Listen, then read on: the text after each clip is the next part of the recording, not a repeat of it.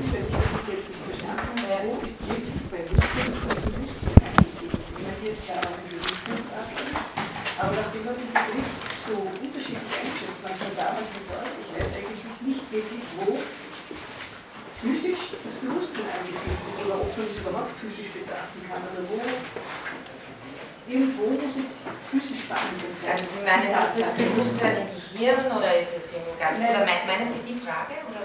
Das, sondern auch, äh, ich möchte wissen, wo er es ansiedelt. Ja? Also, weil, weil, das ist, weil das manchmal in den Bewusstseinsartikel dann wieder herausnimmt. Ich meine, ja, also ich, oder ich habe es nicht verstanden, ich habe es einfach nicht verstanden, ja? wo, wo er wirklich Bewusstsein hintut.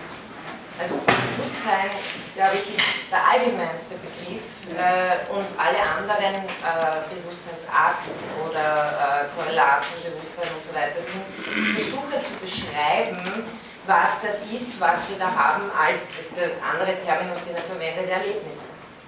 Also wenn Sie schlafen, dann sind Sie nicht bewusst. Wenn Sie im Koma sind, sind Sie nicht bewusst. Wenn Sie tot sind, sind Sie nicht bewusst. Wenn Sie hier sitzen, sind Sie bewusst. So weit und so allgemein beginnt und ähm, der Sinn sozusagen ähm, dieser ganzen Untersuchungen mit der Art und Weise, wo sie ansetzen, das ist ja schon bei Trentano so, dass sie sagen, wir setzen nicht mit der Frage an, wo in einem physischen Körper lokalisiere ich das Bewusstsein, sondern was heißt es überhaupt, Erlebnisse zu haben.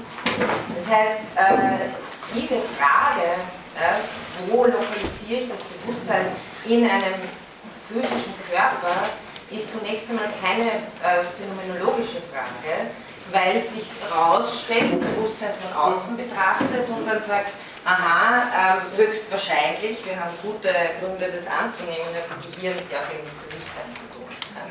Aber äh, das ist äh, nicht die Fragerichtung der Phänomenologie. Äh, die Phänomenologie und auch schon zu beginnen bei dem, das heißt, wir, müssen, wir haben ja Erlebnis, wir sind bewusst im Unterschied zu, äh, wir haben Zustände, über die wir im Nachhinein sagen können, okay, da war ich nicht bewusst. Das heißt, das ist eigentlich das, das Feld und der Ausgangspunkt, von dem aus erst versucht wird, überhaupt im Grunde genommen alles zu erfassen. Ne? Wenn ich es ein bisschen ja. Ja. Ja, ich habe eine Frage, wo die Vernunft ist irgendwie? Also ich meine, das kann man auch nicht so beantworten. Ja. Also in dieser Weise. Ja, ich meine, ich verstehe schon, wie die Kollegin sozusagen auf die Frage kommt, weil viel, was im Zusammenhang heute mit Bewusstsein diskutiert wird, wird natürlich mit der äh, Gehirnforschung diskutiert. Und äh, sehr viele Theorien, darauf habe ich ja ähm, immer wieder angespielt, sind reduktionistisch in dem Sinn, dass sie sagen, wenn die Naturwissenschaft nur so weit kommt, dann werden wir Bewusstsein einfach physikalisch aus der dritten Person Perspektive erklären können. Oder wir werden erklären können, dass es nichts anderes ist als ein Schein. Ja?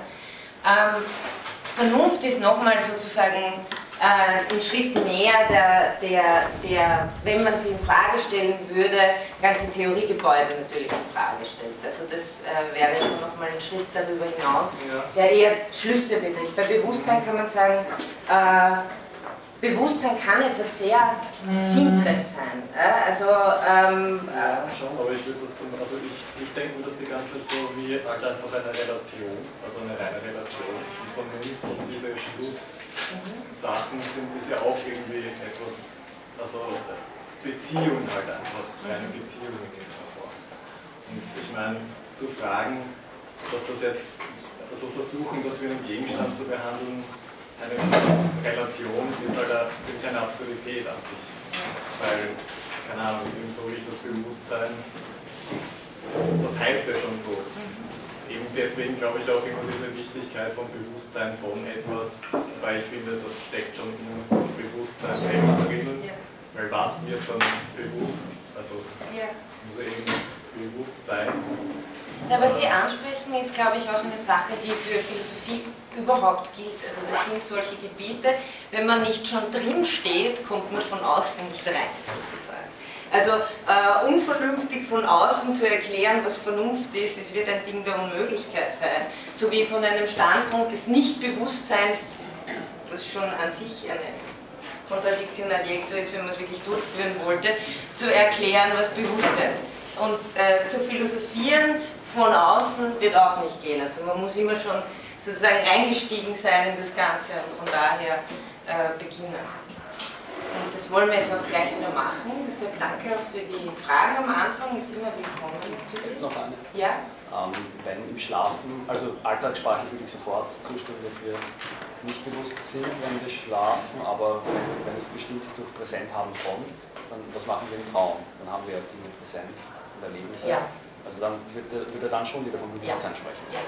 Also es gibt ja noch immer den, diesen heiß erwarteten Band der Grenzprobleme der Phänomenologie, wo noch so eine, Edition von Manuskripten von Husserl rauskommt und scheinbar auch einiges über den Traum. Weil, darüber reflektieren kann man natürlich wieder erst im Wachzustand, das stimmt schon, aber ähm, klar, also im Schlaf gibt es natürlich Phasen, die, äh, wo sozusagen sowas wie ein, wie ein bewusst liminales Bewusstsein, Traumbewusstsein stattfindet. Aber das ist natürlich nochmal zu unterscheiden vollen Wachbewusstsein, aber Sie haben vollkommen recht.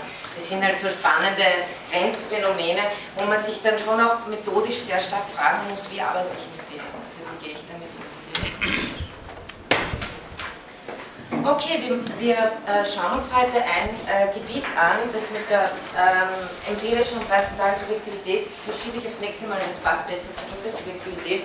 Aber wir gehen heute zu einem so ein allgemeines großes äh, Thema an, das ich mit Ihnen nur ein paar Punkten durchbesprechen will und sozusagen an diesem großen Leitfaden, wie Husserl das oft nennt, der DIN-Konstitution und wir reden wieder von der Konstitution von raumzeitlichen Gegenständen ähm, und der Wahrnehmung als originäres Bewusstsein von ähm, lässt sich einiges was zeigen oder zumindest äh, ansprechen, was Hauptthemen der Phänomenologie überhaupt sind. Ich kann hier jetzt nicht mehr tun, als äh, Ihnen in dieser Einheit sozusagen diese verschiedenen Richtungen anzudeuten, ähm, in die sogenannte konstitutive Analysen gehen würden. Aber ich glaube, damit sehen Sie mal sehr schön, äh, wie phänomenologisches Arbeiten nach Husserl funktioniert und wie es auch als Methode angewendet werden können soll und das eben nicht nur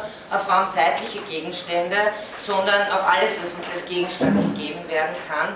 Aber das ist, wie gesagt, so der Hauptbereich, mit dem, äh, den, den, Husserl hier entfaltet, deswegen möchte ich den auch in den Mittelpunkt stellen. Mein Leittext für heute wird, äh, und den lege ich Ihnen wirklich sehr ans Herz, äh, der ja auch auf der Lernplattform ist, ist ein Vorlesungstext aus äh, einem Band, der heißt Analysen zur passiven Synthesis. Ähm, darauf werde ich auch heute kurz kommen, was das heißt. Das sind die Paragraphen 1 bis 4 und äh, ich finde persönlich, das ist eines der sch am schönsten lesbaren Texte von Husserl, wo er, ist ja auch ein Vorlesungstext, das macht auch immer ein bisschen einen Unterschied, wo er ähm, sehr umfassend äh, in diese ganzen Themen einführt, ist auch wunderschön zum Weiterlesen, also das ist diese Band 11 der Husserlianer. Ähm, wenn Sie sich für diese Themen interessieren, dann kann ich Ihnen den sehr empfehlen. Ähm, Sie haben ja die Themen bekommen, weil den Aspekt der perspektivischen Abschattung, das kennen wir schon, das werde ich nur wiederholen, dann werde ich kurz andeuten, inwiefern auch die Analyse der Zeitlichkeit hier reinkommen würde. Dann, äh, was, äh, wie, wie diese Ding, was Konstitution eigentlich heißt, wird auch eines der äh, Themen für heute sein, also wie geschieht diese Anreicherung von Sinn und das alles, äh, diese ganzen Analysen finden ja jetzt sozusagen in der Epoche statt. Also wir gehen jetzt nicht mehr davon aus, äh, ja klar, da gibt es Dinge, die affizieren uns und dann haben wir Vorstellungen davon, sondern wir fangen an bei der Gegebenheit von, bei dem Gegenstand wie seiner Gegebenheitsweise und fragen uns, wie macht es das Bewusstsein, dass so was im Endeffekt wie ein gegenständlicher Sinn zustande kommt. Denn wir haben ja nichts anderes als das. Also wir schauen sozusagen dem Bewusstsein zu darin, wie es zu seiner Welt Geltung und Welthabe kommt. Ähm, dann, weil das schon öfter ein bisschen an, andiskutiert wurde, bringe ich das kurz ähm, Idee im kantischen Sinn äh, bezüglich der Dingkonstitution und ganz kurz verschiedene Evidenzarten, die Husserl anspricht. Ähm, und genau, zum Schluss gehe ich dann auch noch ein, das äh, dient auch als Übergang für die nächste Woche, wo wir dann ein bisschen äh, in, auf das Thema der Intersubjektivität eingehen, die Paragraphen 45 bis 49, vor allem Paragraph 47 aus der Krisis schreibt. Ja, also ähm, zum ersten. Husserl nennt eben diese Wahrnehmung, die Konstruktion des raumzeitlichen einen transzendentalen Leitfaden. Man kann auch sagen, so etwas wie einen Königsweg in die Korrelationsanalyse, die intentionale Analyse. Wahrnehmung ist das Originalbewusstsein, das Bewusstsein, in dem uns Gegenstände selbst gegeben sind. Also deswegen nicht äh, bevorzugte Analyse sozusagen der Erinnerung, äh, könnte man auch machen, aber weil hier sozusagen uns Gegenstände selbst gegangen, äh, gegeben sind. Ähm, ein weiterer Grund, ähm, warum Husserl das natürlich ansetzt, ist, weil er auch selber die Raum, den raumzeitlichen Gegenstand, die raumzeitliche Gegenständlichkeit als die Grundschicht dessen, als die konstruktive Grundschicht dessen, was wir Welt oder Natur nennen, ähm, anerkennt. Äh, damit folgt er ja vielen anderen Philosophen und deswegen ist es sozusagen die äh, Grundschicht der, des konstruktiven Aufbaus der Welt, wenn Sie so will. Also ähm, auch bei Brentano sind ja sozusagen die wahrnehmenden Akte äh, die grundlegenden. Ein schönes Zitat, ähm, das äh, aus den klassischen Synthesen, äh, aus den Analysen zur klassischen Synthesis gleich als erster Satz steht, ist, die äußere Wahrnehmung ist eine beständige Prätension, etwas zu leisten, was sie ihrem eigenen Wesen nach zu leisten außerstande ist. Also gewissermaßen ein Widerspruch gehört zu ihrem Wesen. Und später sagt er dann, immerfort ist antizipiert vorgegriffen.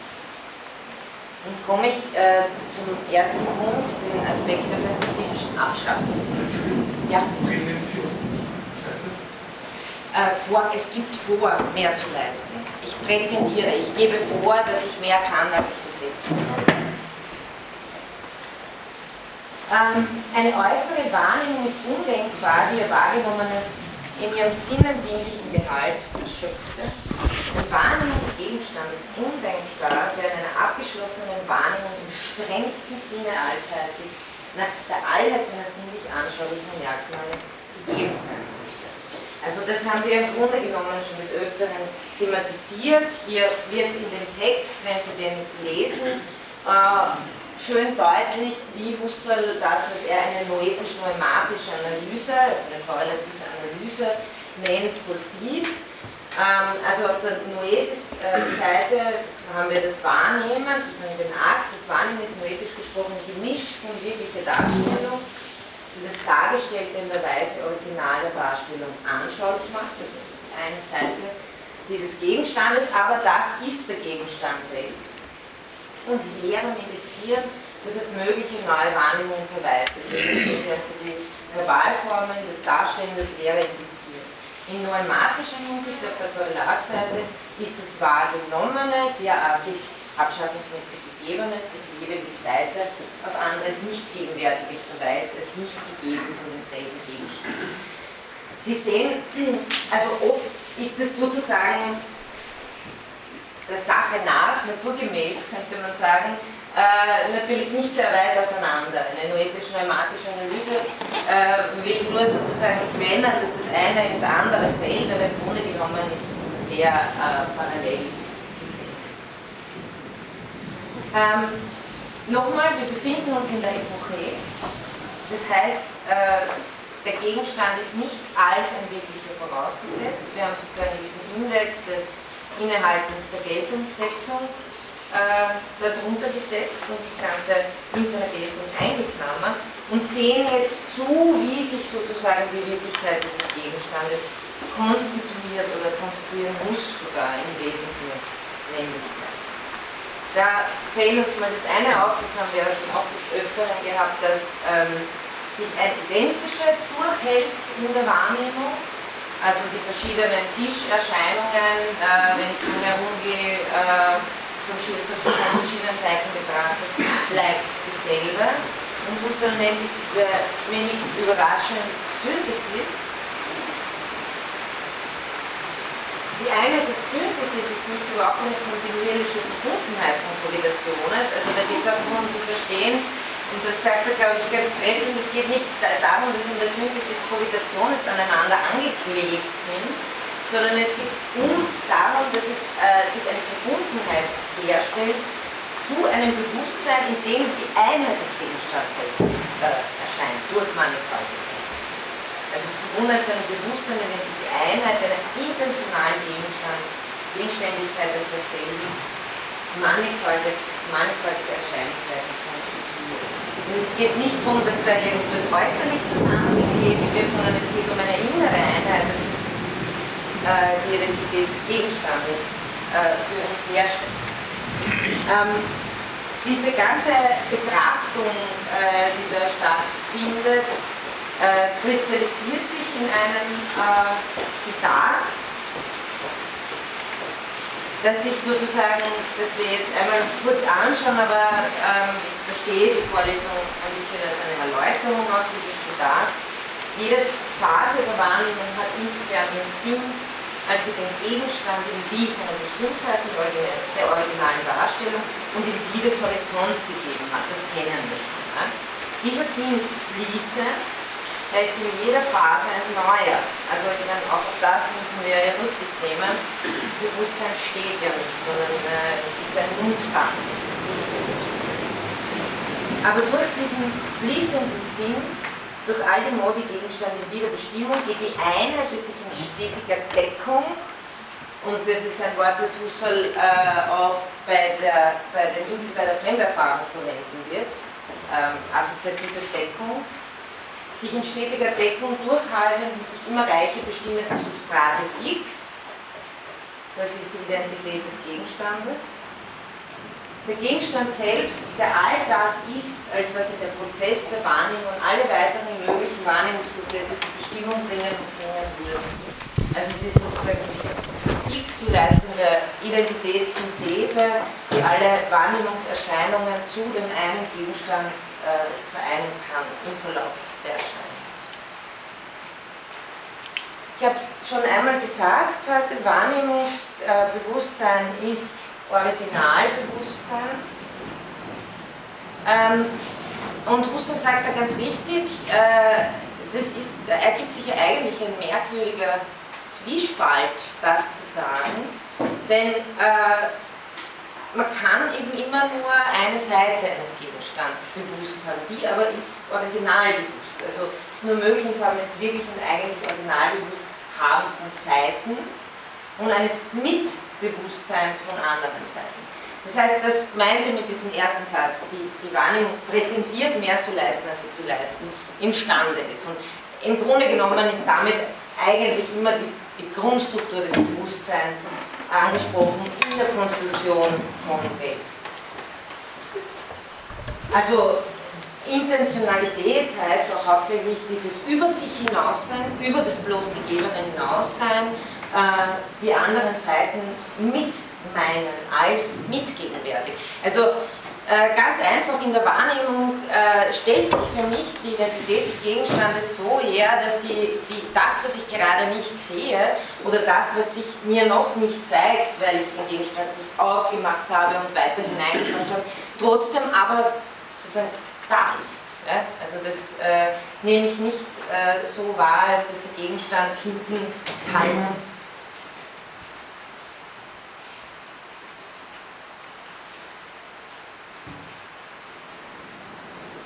Also, äh, das bedeutet, äh, zum Urwesen der Korrelation, wie Husserl sagt, äh, von äußerlicher Wahrnehmung und körperlichem Gegenstand gehört die fundamentale Scheidung von eigentlich wahrgenommenen und eigentlich nicht wahrgenommenen. Das heißt, also von diesem unanschaulichen Hinausweisen und Indizieren. Und das sind auch nicht einzelne Hinweise, die irgendwie so, äh, so wie ähm, bei, einem, bei einer Detektivspurensuche oder sowas, sondern wie äh, Husserl sagt, das sind Hinweissysteme und er verwendet auch das Wort Strahlensystem von Hinweisen, die auf entsprechende mannigfaltige Erscheinungssysteme deuten. Das heißt, ähm, er drückt es so aus, dass der, dass der äh, Gegenstand mir quasi die ganze Zeit zuruft, äh, komm näher, entdecke mich weiter, drehe mich um und so weiter. Also das ist sozusagen in einem, ähm, ist natürlich metaphorisch gesprochen, aber äh, Wahrnehmung heißt Aktivität. Ja? Wahrnehmung heißt nicht, ich wäre einfach nur bestückt mit irgendwas und dann kugelt irgendwas in meinem Bewusstsein herum, sondern es ist eine, eine, eine aktive Sache, die äh, mich ständig weiterführt. Ähm, und meine, da kommt jetzt auch, in, in, diesem Text kommt sehr viel, was sozusagen als phänomenologisches Vokabular dann viel verwendet wird. Ich habe es da eh schon erwähnt. Äh, alles Erscheinendes, nur dadurch Ding Erscheinendes, dass es umflochten ist, wie Husserl sagt, von einem intentionalen Leerhorizont. Das heißt, es ist nicht eine, es ist eine Lehre, die nicht nichts ist, sondern eine, das habe ich auch schon mal erwähnt, eine bestimmte Unbestimmbarkeit. Also in bestimmter Weise. Ja. Ja, meine Frage ist, dieses Mitbewusste, ist das gewissermaßen a priori gegeben, dass wir wissen, der Gegenstand ist letztendlich mehr, als er in der unmittelbaren Anschauung sich preisgibt, oder wird es erst durch, durch Erfahrung gebildet? Ja. Ähm, ja und nein sozusagen. Auf der einen Seite, was konkrete Gegenstände, unsere Erfahrung von konkreten Gegenständen betrifft, wissen wir natürlich nicht den Inhalt sozusagen. Aber das System selber, die Struktur selber ist eine a priorische. Also dass Wahrnehmung immer über sich hinausweist. Ob ob die Federschachtel jetzt hinten grün ist oder nicht, kann ich natürlich erst durch Erfahrung herausfinden. Aber dass ich das überhaupt herausfinden kann, also dass meine Wahrnehmung in gewisser Weise verläuft, ja, verlaufen kann, dass ich Möglichkeiten habe, das ist auf die a priorische Struktur zurückzuführen, die immer ein Originalbewusstsein mit Mitgemeinden und Vorausweisenden hat. Also das will Husserl wirklich als eine, eine a priorische Struktur von Bewusstsein. Und das konstituiert dann die Lebenswelt in, in dieser Gemeinschaft von tatsächlich wahrgenommenem und sozusagen erweiterten Wahrnehmungshorizont durch also nicht Bildung äh, etc. Wenn Sie so wollen, äh, dies, diese Ausgangsstruktur ist schon die Grundstruktur der, der Konstitution. Ja? Ja. Also natürlich, äh, Wahrnehmung ist halt der einfachste oder der, der basalste Fall.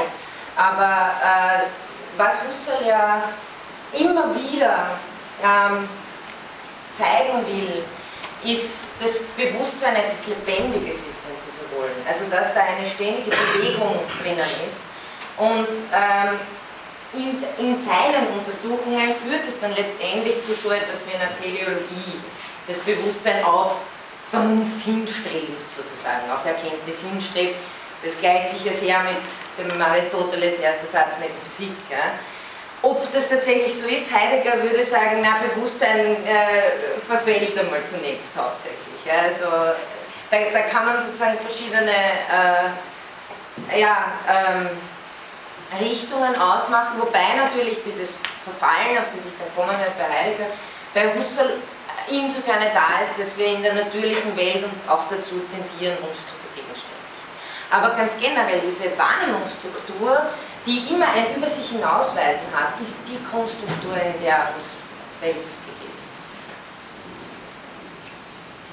Ja? Kann man dann sagen, dass das Originalbewusstsein jetzt tatsächlich irgendwie abgekoppelt ist vom normalen Bewusstsein? Nein. Äh, Oder dass das normale Bewusstsein ein Mitbewusstsein hat und das Originalbewusstsein nicht? Nein, das, das also, wenn ich sage Wahrnehmung, Wahrnehmung ist, ja, okay. Wenn ich sage Wahrnehmung ist Originalbewusstsein, ist es im Gegensatz zu sehen, wenn wir von Gegebenheitsweisen gesprochen haben, von Erinnerung. Erinnerung ist zum Beispiel nicht Originalbewusstsein. Wenn Sie sich erinnern, ganz am Anfang habe ich Ihnen von Heidegger in den Polygomen einen Text gegeben, da geht er das sehr schon durch. Da sagt er, die Brücke, die Weidenauer Brücke. Ja, wenn ich davor stehe, habe ich sie original bewusst. Wenn ich mich bloß an sie erinnere, dann habe ich sie nicht originär gegeben. Ich kann sie aber sehr wohl selbst gegeben haben und nicht bloß ein Bild von ihr. Ja? Also es sind verschiedene Gegebenheitsweisen. Und die Wahrnehmung, also kann, etwas kann originär gegeben sein, etwas kann aber nur in der Erinnerung gegeben sein, etwas kann als Bild gegeben sein, etwas kann in, zum Beispiel in der Fantasie. Und das sind so ganz grundlegende Weisen, wie die Technologie äh, Gegebenheiten unterscheidet und eben darin auch so etwas wie eine optimale Gegebenheitsweise. Also äh, wenn ich nicht weiß, äh, wie das Buch ausschaut, das ich ähm, auf meinem Nachttisch liegen habe, dann muss ich hingehen und nachschauen sozusagen. Und dieses Originalbewusstsein der Wahrnehmung, das ist das, worauf Husserl hinweist mit dem merkwürdigen Zwiespalt, ist eines, das den Gegenstand selbst hat, weil die Erinnerung gibt mir sozusagen, was ich da gerade sehe, nicht echter als das, was ich sehe. Aber es gibt mir nie den Gegenstand ganz. Es gibt ihn mir immer sozusagen äh, nur in einer Ansicht. Also das ist ein, ein Wesensmerkmal der Wahrnehmung als Original. Kann man, kann man sagen, die Vollständigkeit des Gegenstandes entsteht in dem Augenblick dadurch, dass das, das Bewusstsein ständig interpoliert? Ja, jetzt komme ich halt. Also ich, ich werde Ihnen den Vorschlag machen, wie, wie Husserl sozusagen diese Konstitution sieht. Ja. Ähm, da haben wir auch noch einen Begriff gehabt, der dafür wichtig ist, das ist der des Horizonts. Ähm, und äh, Husserl sagt, der Horizont ist nicht einfach irgend sowas wie ein, wie ein leeres Ding, das man beliebig ausdrücken kann, sondern hat selbst den Grundcharakter des Bewusstseins als Bewusstsein von etwas. Das heißt, auch da ist wieder die Rede sozusagen von diesen äh, bestimmten Erwartungen, äh, die sich dann jeweils weiter anreichern. Ähm, seinen Sinn, schreibt er, hat in der Form einer Vorzeichnung für den Übergang in neue aktualisierende Erscheinungen eine Regel vorschreibt. Das heißt, der Horizont ist nicht einfach irgendwas, sondern äh, der Horizont ist ein sehr, äh, äh, umso besser wir den Gegenstand kennen, sich umso genauer ausdifferenzierendes Erwartungssystem. Und die Horizontstruktur unserer Wahrnehmung ist auch der Grund, warum wir überhaupt überrascht sein können.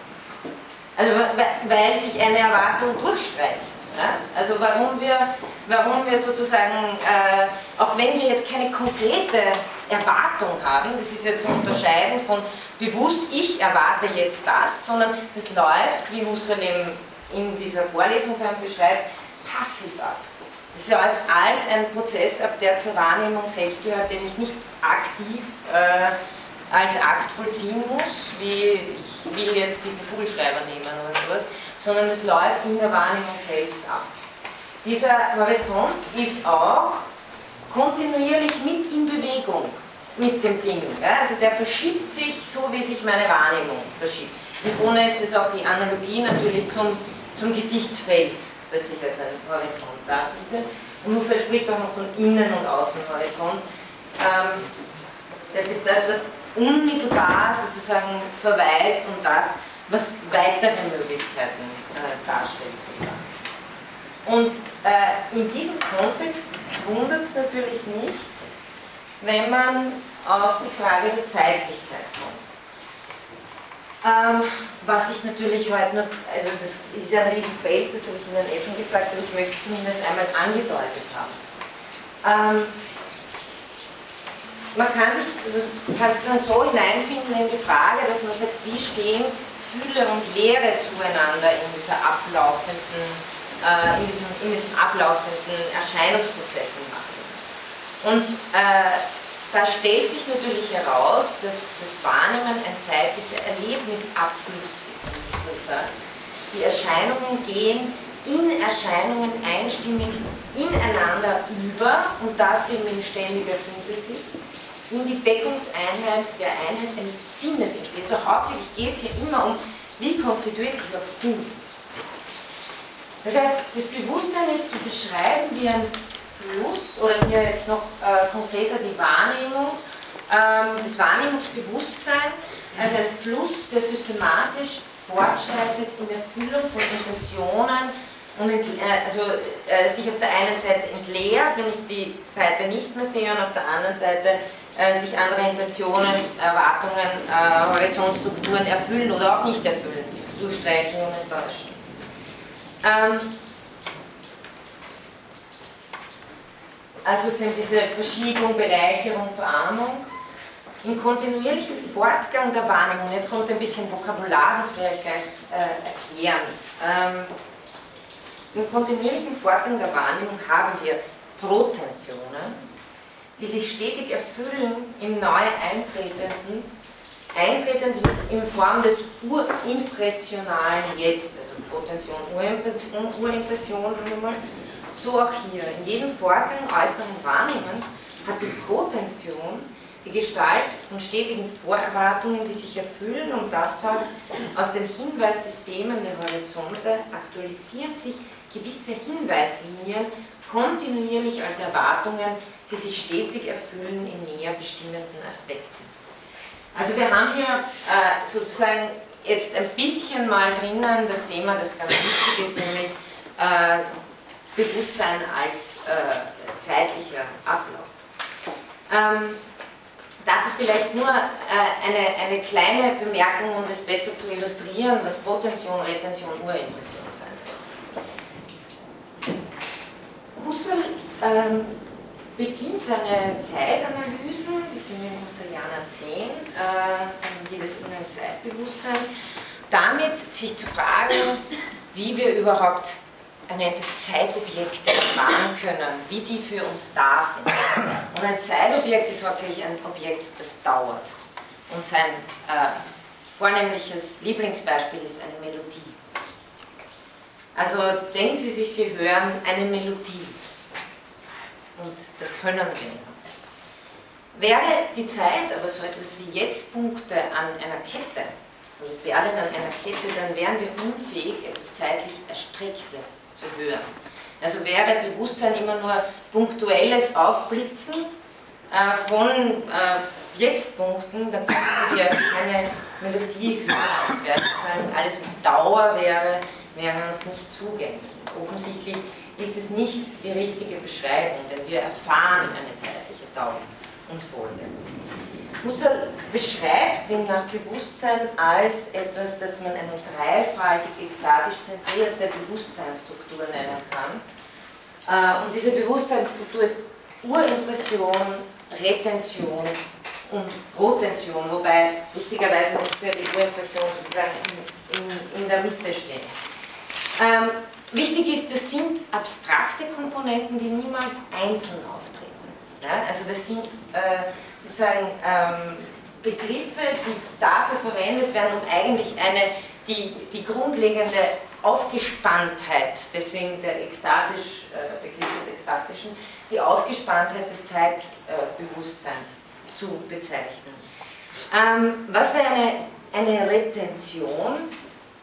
Die Retention ist das, was uns ein Bewusstsein der soeben gelesenen Phase des Objekts verleiht. Denken Sie wieder an die Melodie, ich werde jetzt nichts vorsingen, aber äh, denken Sie sich, jemand singt Ihnen was Schönes vor. Ähm, wichtig ist, die Retention ist kein Nachklingen oder ein Nachhallen oder sowas, weil sonst würde man einen Akkord hören und keine Melodie.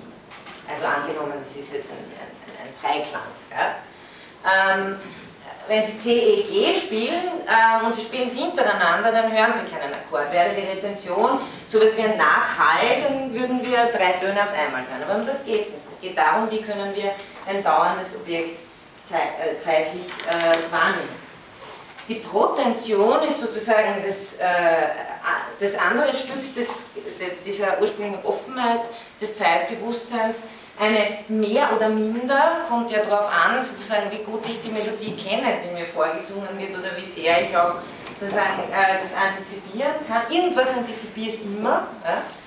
Eine mehr oder minder unbestimmte Intention der unmittelbar bevorstehenden Phase des Zeitobjekts. Also, habe ich eh schon vorher gesagt, auch dadurch sind vor allem äh, Überraschungen Wichtig ist, dass man Protension und Retention ähm, mit der Urimpression gemeinsam als die eine Struktur des Gegenwartsbewusstseins und auch des Wahrnehmungsbewusstseins auffasst. Die Retention ist nicht eine Erinnerung. Ja? Eine Erinnerung an etwas, denken Sie daran, was Sie gestern um die Uhrzeit gemacht haben, ist etwas anderes, als dass sie mich sprechen hören können und sozusagen äh, nicht jedes Mal äh, den Faden verlieren nach einer Sekunde. Äh, das heißt, es soll wirklich dieses äh, Bewusstsein des soeben Gewesenen und äh, die, die minimalste Vorerwartung als Aufgespanntheit des Zeitbewusstseins, das aber ständig abfließt. Ja? Jede neue Urimpression ist mit Retentionen angereichert und wodurch sich auch die Protensionen bestimmen. Also ich kann auf das jetzt alles nicht eingehen, weil Husserl zeichnet da sämtliche Diagramme und sowas, aber ähm, das ist sozusagen mal die Grundstruktur des Zeitbewusstseins. Ja. Das heißt aber irgendwie, es gibt nicht wirklich einen Zeitpunkt, weil wenn bei Urimpression immer schon Retention und Protension dabei ist, ist jeder Punkt eine blauer also genau. als ein Bereich halt. Genau. Und ist es aber irgendwie so, ich meine, kann ein Punkt dann in der Rotation von dem einen wieder eine neue Urimpression sein von etwas anderem? Sodass Sagen Sie es nochmal, kann ein also, Punkt? Keine Ahnung, sagen wir, ich habe eine, also ich mache diese Protension und da kommt aber nicht das, was ich geglaubt habe, sondern es kommt etwas vollkommen anderes. Ja. Dann ist das ja eigentlich eine Urimpression. Genau. Ja, das bedeutet aber eigentlich, dass alle Zeitobjekte meiner Meinung nach unendlich groß sind. Nein, es, es gibt sozusagen, sie sind Zeit ist ständig im Fluss. Ja? Also wir müssen ja auch unterscheiden, was ist sozusagen die Zeitstruktur und womit wird sie angefühlt. Das Zeitobjekt ist ja sozusagen nur eine Möglichkeit, um sich an einem korrelativen Gegenstand die Zeitstruktur des Bewusstseins selber klarzumachen. Als, als, als Struktur selber ändert sich die Struktur auf der einen Seite nicht, auf der anderen Seite fließt sie ständig ab. Kann man das jetzt so verstehen, weil Sie vorher von der Synthese gesprochen haben, ist das gerade so eine Analyse von der Synthese? Ja. Also, ja. ja. Also da geht sozusagen in die Untiefen des Bewusstseins sozusagen ja. wirklich die, die, die, äh, die Grundanalysen, was sind, was sind die zeitlichen Synthesen. Ja. Aber eigentlich müsste doch die Urimpression eine ausdehnungslose Grenze zwischen Retention und Rotation sein, oder? Eine was? Ausdehnungslose Grenze. Eben also, zwischen Rotation und Retention.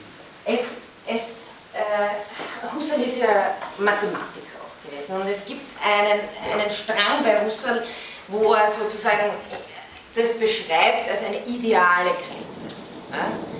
Ähm, aber er, er weicht sozusagen, was, was er nicht will, ist auf eine Theorie der Jetztpunkte zu kommen. Weil, weil das sozusagen wirklich dem, dem phänomenologischen Bestand auch widersprechen würde. Das heißt, alles äh, wenn wir, wenn wir Zeit als, äh, als eine Abfolge von Phasen oder Punkten auf einer Linie konstruieren, ist es eine Leistung unseres objektivierenden Bewusstseins. Aber die, das innere Zeitbewusstsein selber äh, ist eines, das eine Urerstrecktheit ist. Und sozusagen da nochmal Grenzphasen zu, zu, wie soll ich sagen, festmachen zu wollen, wäre eine Leistung, die sozusagen sich auf das erst stützt. Aber worum es geht, ist wirklich die ursprüngliche Dauer äh, zu beschreiben, als die Erstrecktheit von Urimpression, Retention, Potention. Aber wenn die Urimpression selbst schon ausgedehnt wäre, dann bräuchten wir auch Retention und Potention. Nein, nein, deswegen sage ich ja, es sind ja, sind ja abstrakte Begriffe, die ich nicht voneinander isolieren kann. Also ich kann nicht sagen, so, da ist jetzt nur die Urimpression. Also das, die, die sind nicht voneinander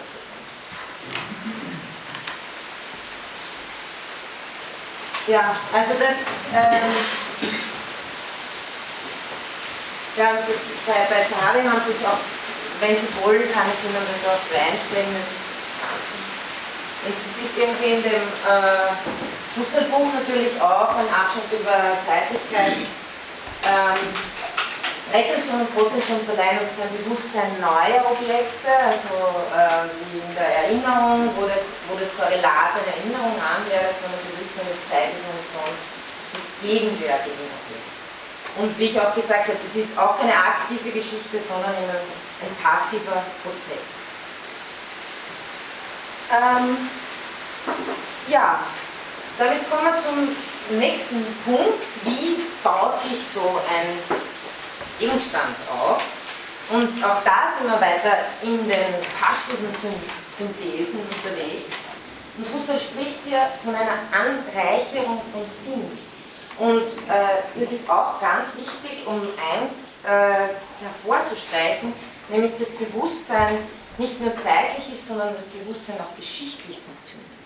Also äh, ist nicht was, es gibt, gibt sozusagen, wie Husserl das nennt, Sedimentierungen, Habitualisierungen, etwas, was jeder meiner Erfahrungen beeinflusst sozusagen den, äh, die, die Horizonterwartungen, die ich habe in der Wahrnehmung. Das heißt, wenn ich äh, diesen Gegenstand durchgehe, versuche einen Gegenstand in der Wahrnehmung kennenzulernen, dann passiert in diesem Prozess etwas, was er Anreicherung von Sinn nennt, eine Kenntnisnahme des Gegenstands. Ähm, das, was ich da wahrnehme im Erkenntnisinteresse, fließt nicht nur einfach ab und ist dann weg, ja, sondern es sedimentiert sich, es wird habituell werdende Kenntnis, sagt Husserl. Ähm, und er verwendet auch den Ausdruck, dass etwas im Griff bleibt. Ja? Also ich kann sozusagen etwas, äh, eine Erkenntnis, die ich erworben habe an einem Gegenstand, einfach eine passive äh, Sache, äh, so im Griff haben, dass sie beim nächsten Gegenstand äh, sich wieder aktualisiert als etwas Sedimentiertes, das ich schon weiß über Gegenstände. Ich werde gleich darauf kommen, dass dadurch natürlich auch Assoziation möglich ist. Assoziation ist eine wesentliche der passiven Synthesen. Und damit Sie auch sehen, dass das mit äh, der Zeitlichkeit ganz stark zu tun hat, muss man sagen, die Urstätte dieser Leistung ist die immerfort mit fungierende Retention. Und fungieren ist ein Wort, das in dem Zusammenhang gern verwendet, weil äh, fungieren bedeutet, äh, steht für die, für die Passivität, die hier stattfindet. Also die fungierende Intentionalität ist immer eine, die äh, ich nicht äh, willensaktmäßig ins Werk setze, sondern äh, die Bewusstsein, also als die Bewusstsein einfach seine passiven Synthesen vollzieht. Äh, das ist auch ein Wort, das äh, und, und die, diese, diese ganzen Analysen deuten auf vieles vor. Also wenn ich dazu komme, in der Vorlesung weiß nicht, ob ich noch ein bisschen was in zwei Stunden in der letzten Einheit über Husserl zur Lebenswelt sagen werde, aber äh, und zur Geschichtlichkeit der Lebenswelt, da haben Sie dann auf geschichtlicher Ebene, was hier schon in ganz einfachen Wahrnehmungsprozessen passiert, nämlich das, was Husserl Urstiftung nennt. Ja? Und das können Sie als eine ganz äh, einfache Wahrnehmungserkenntnis äh, nehmen, die ein Kind hat, wenn es mal mit bestimmten Gegenständen äh, in Konfrontation kommt und kennenlernt, dass etwas heiß ist, zum Beispiel. Ähm, es findet dann so etwas wie, wie eine Urstiftung statt. Im Übrigen nennt aber Husserl auch kompliziertere Dinge Urstiftung, wie zum Beispiel die Urstiftung der Geometrie in unserer äh, geschichtlichen Welt. Also es findet hier eine Sinnstiftung statt. Hier habe ich, wenn ich von Wahrnehmung rede, rede ich eher von einem individuellen Bewusstsein. Wenn wir von der Geometrie reden, reden wir natürlich von, der, von einer intersubjektiv konstituierten Lebenswelt. Ähm, aber es habitualisieren sich, es sedimentieren sich sozusagen gewisse Sinnelemente, die aber dann fortwirken in unseren weiteren Wahrnehmungen. Und ähm, das Wichtige ist ähm, sozusagen immer das transzendental Gewendete an dem Ganzen äh, im Kopf zu behalten. Das ist, äh, was Husserl hier machen will, ist wirklich äh, nicht einfach psychologische Prozesse zu beschreiben. Er sagt, man könnte das natürlich alles als intentionale Psychologie sehen und immer davon ausgehen, ja, ja, klar, die Welt ist so und so sehen wir das. Aber wenn Sie in der Epoche sind, dann stellt sich dadurch überhaupt erst Welt her. Also äh, die, immer das auf transzendentaler Ebene zu verstehen ist, äh, zu verstehen, wie sich Sinn überhaupt aufbaut und dass das den Sinn ausmacht äh, von dem. Okay, also wir haben hier, äh, ja, also so dieser Verlauf ist sozusagen einer, wo wir, wo wir am Anfang einen unbekannten Gegenstand haben, am Ende einen bekannten. Aber natürlich habe ich am Ende noch immer genau dieselbe perspektivische Erscheinung. Ja? Also ich habe, nachdem ich meine Federschachtel ganz genau untersucht habe, am Ende nicht plötzlich irgendwas anderes, sondern ich habe noch immer nur eine äh, Erscheinung, aber äh, ich habe äh, ein, ein, eine sedimentierte Kenntnis darüber erworben. Ähm, und ich kann, das haben wir auch das letzte Mal schon gehabt, ein bisschen mit dem physikalischen Objekt, ich kann daran andere äh, äh, Intentionalitäten ausweisen. Also ich kann sagen, aha, ich untersuche das jetzt äh, in, in, chemischer Hinsicht und schauen wir das mal an. Und es können sich sozusagen gewisse äh, Prozesse aufrichten, die aber immer, die aber immer äh, gebunden bleiben an diesen ursprünglichen Wahrnehmungsprozess, der sich auch, der auch zum Schluss nichts anderes gibt als die Fehlerschaft von meiner Seite. Ähm, genau, unser Lehrbewusstsein ist da am Ende, hat jetzt eine gegliederte, systematische Sinneseinzeichnung. Und das ist es eigentlich, was Erkenntnis ausmacht. Ja? Dass unser, unser Lehrbewusstsein ist vorher am Anfang ziemlich leer. Ja? Es gibt immer sozusagen Grundassoziationen, die uns irgendwohin weiterführen würden, aber am Ende haben wir ganz konkrete Erwartungen. Ja? Noetisch wollte ich noch wissen, ist noetisch Lehrbewusstsein oder ist das Nein. über diesen Sinnesbezeichnung übersiedelt? Also noetisch-pneumatisch ist äh, so ein Grundpaar äh, an Begriffen, das die Korrelation beschreibt. Noetisch ist die Aktseite des, Gegenstand, äh, des Bewusstseins und das Noema ist so der korrelierende Sinn dieser Akte. Der Gegenstand selbst im Wie seiner Gegebenheit. Das ist das Noema und alles, was damit zu tun hat, äh, nennt sich noematisch. Und noetisch ist das Gegebenhaben dieses Gegenstands im Wie seiner Gegebenheit. Also die Noesis des, äh, des Aktmoments des Bewusstseins. Wie wir gehabt haben, das Singen des Gesungenen und so weiter. Also das ist immer noetisch. Ja. Und hängt die, die Protension jetzt irgendwie mit der Intentionalität zusammen in irgendeiner Form oder ist das nur die, weil ich meine, die ändert sich ja dann folglich auch eben, also, oder ist das nur der Zeiteinheitsbegriff? Die Protension, wenn Sie so wollen, ist eine Grundstruktur von Intentionalität überhaupt so. Ja, ah, ja. Also das alles, deswegen heißt sie auch intentionale Analyse, will beschreiben, sozusagen, wie die, wie die Grundstruktur der, der Wahrnehmungsintentionalität funktioniert. Und bei, bei so einer äh, Struktur wie Zeitlichkeit ist natürlich Bewusstsein überhaupt Intentionalität. Ähm, genau, was dadurch auch äh, durch diesen ganzen Prozess möglich ist, ist, äh, was Husserl Assoziation nennt. Das bitte ich Sie auch in Erinnerung zu behalten. Das wird dann auch äh, nicht unwichtig werden für die Intersubjektivitätsanalysen, also für die Analysen dessen, wie erfahren wir Fremdbewusstsein, äh, alter Ego. Ähm, tritt ein zweites Ding in unseren Gesichtskreis, also nachdem ich das, äh, diese Lehrintentionen bei dem einen Ding äh, äh, relativ strukturiert habe, ähm, ein zweites Ding in den Gesichtskreis, das nach der eigentlich gesehenen Seite mit dem früheren und bekannten übereinstimmt, so erhält nach einem Wesensgesetz des Bewusstseins, da kommt wieder diese Deckung der Ähnlichkeitsassoziation und äh, Husserl spricht hier von einem geweckten Ähnlichkeitsbewusstsein. Das ist auch was, was äh, ein, ein, ein, Grundmoment der passiven Synthesen ist, dass der Weckung, der Affektion, äh, Husserl schreibt zum Beispiel in dem Band auch, also man kann auf etwas sehr äh, konzentriert gerade schreiben und dann auf einmal merkt man, die Füße sind kalt. Das ist nicht etwas, was man, also es tritt sozusagen affektiv etwas äh, ins Bewusstsein und hat auch dann die affektive Kraft, andere Assoziationen zu wecken. Also das sind also so äh, Strukturen, die er da beschreibt. Hier haben wir eine Ähnlichkeitsassoziation. Es wird, wie man sagt, aperzipiert, auf den Begriff der Aperzeption komme ich gleich, äh, mit gleichen unsichtigen Eigenschaften wie das Alte. Das heißt, es, es deckt sich sozusagen der Erkenntniserwerb äh, an dem ähnlichen Objekt äh, mit dem nächsten. Wir haben ständig sozusagen Ähnlichkeitsassoziationen. Wenige von uns können in einen wolkigen Himmel schauen und nicht ständig irgendwas sehen.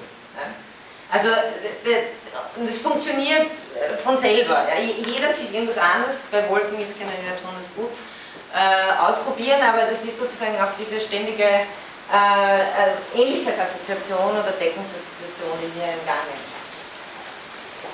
Ähm, ja, und da kommt noch was Interessantes, auch diese Verzeich Vorzeichnung, dieser Erwerb innerer Tradition, nennt es Husserl, ist zu unserer freien Verfügung in Form aktualisierender Wahrnehmung. Das heißt, habe ich einmal sozusagen einen Erkenntniserwerb äh, aktualisiert und äh, habitualisiert, also habitualisiert kann ich ihn immer wieder aktualisieren. Vielleicht fällt, fällt mir das gerade nicht so ein, aber ich kann sozusagen wieder durchgehen und äh, mir klar machen, wie weit ich schon nicht Fehler schaffen.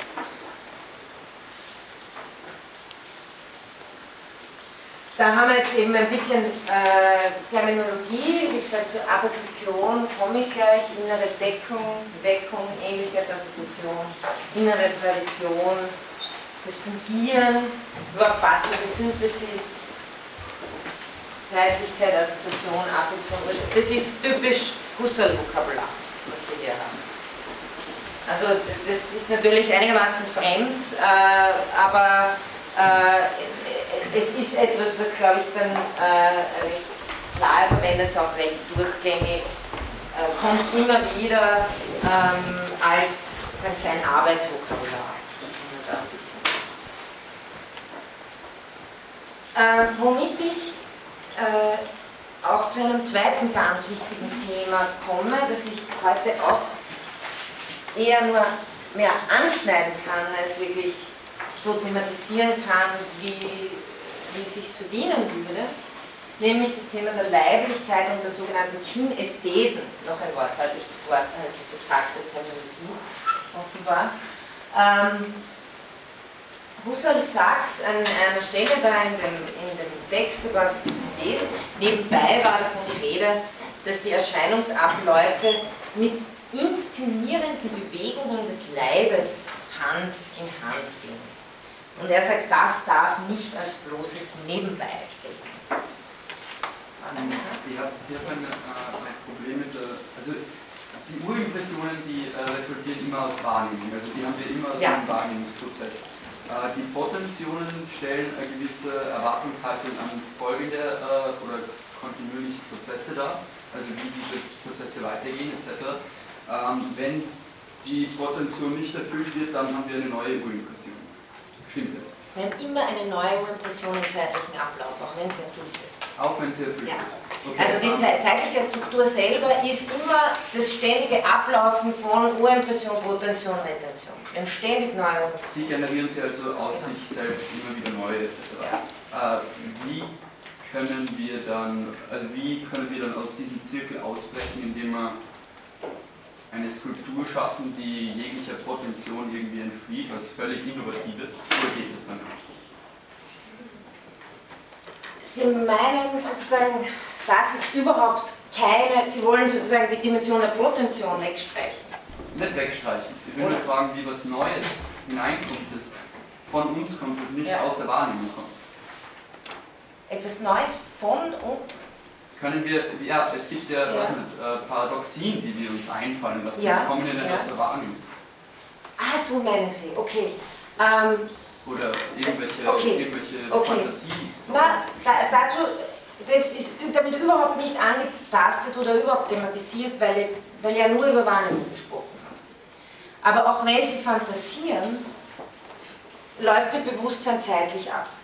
Also auch in ihrer Fantasie, wenn sie sich versuchen, die wildesten, paradoxesten Dinge auszudenken, fungiert sozusagen das, äh, die Zeitstruktur als Urimpression, Retention, Protention. Ja?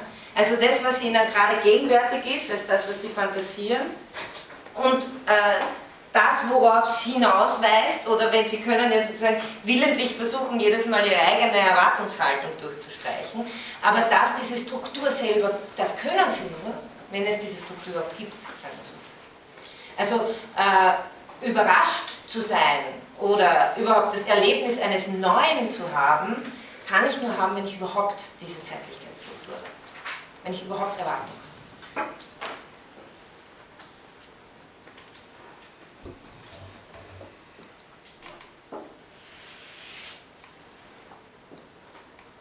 Aber jetzt zum Leib vielleicht. Der ist nämlich auch extrem wichtig. Ich komme, das ist ein bisschen ein längeres Zitat hier, wo Husserl mehr oder weniger gleich alles reinpackt. Der Leib fungiert beständig mit, also der fungiert auch, ja, als Wahrnehmungsorgan und ist dabei in sich selbst wieder ein ganzes System aufeinander abgestimmter Wahrnehmungsorgane. Und missverstehen Sie jetzt, ich rede von Organen nicht, äh, wir reden von einem Leibbewusstsein, Kinesthesen reden, aber ich komme vor. Wir betrachten ihn dabei rein als subjektiv beweglichen und sich im wahrnehmenden Tun subjektiv bewegenden Leib. Denken Sie mir dran, Husserl geht es nicht nur darum, dass wir mit Händen oder Füßen irgendwas tun können, sondern allein um die Bewegung unserer Augen, ja, wenn wir wahrnehmen. Okulomotorisch nennt man das. In dieser Hinsicht kommt er nicht in Betracht als wahrgenommenes Raumding. Also hier kündigt sich der Unterschied zwischen Leib und Körper. Das, was meine Wahrnehmungs-Bewegungsempfindungen sind, wenn ich den Kopf drehe und schaue, ist, habe ich äh, leibliche Bewegungsempfindungen. Dabei nehme ich mich aber nicht als Raumding wahr, sondern hinsichtlich des Systems von sogenannten Bewegungsempfindungen, und das wäre mal eine erste Übersetzung dieses Wortes Kinesthesen, Bewegungsempfindungen, die im Bewegen der Augen, des Kopfes und so weiter während der Wahrnehmung ablaufen. Und sie sind nicht nur parallel mit den ablaufenden Erscheinungen, also sozusagen beim Herumschauen im Raum und äh, der Bewegung meiner Augen, der Bewegung meines Kopfes äh, im Raum ergibt sich parallel dazu eine gewisse, äh, Erscheinung, eine gewisse Erscheinungsregelmäßigkeit, das sozusagen die Stabilität dieses Raums auch ausmacht. Sondern bewusstseinsmäßig sind die betreffenden kinästhetischen Reihen, nennt er das, und die Wahrnehmungserscheinungen aufeinander bezogen. Das heißt, es ist nicht äh, egal, ja, ob ich, äh, wie ich wahrnehme, nämlich nicht nur als ein Geist irgendwo, sondern äh, leiblich situiert.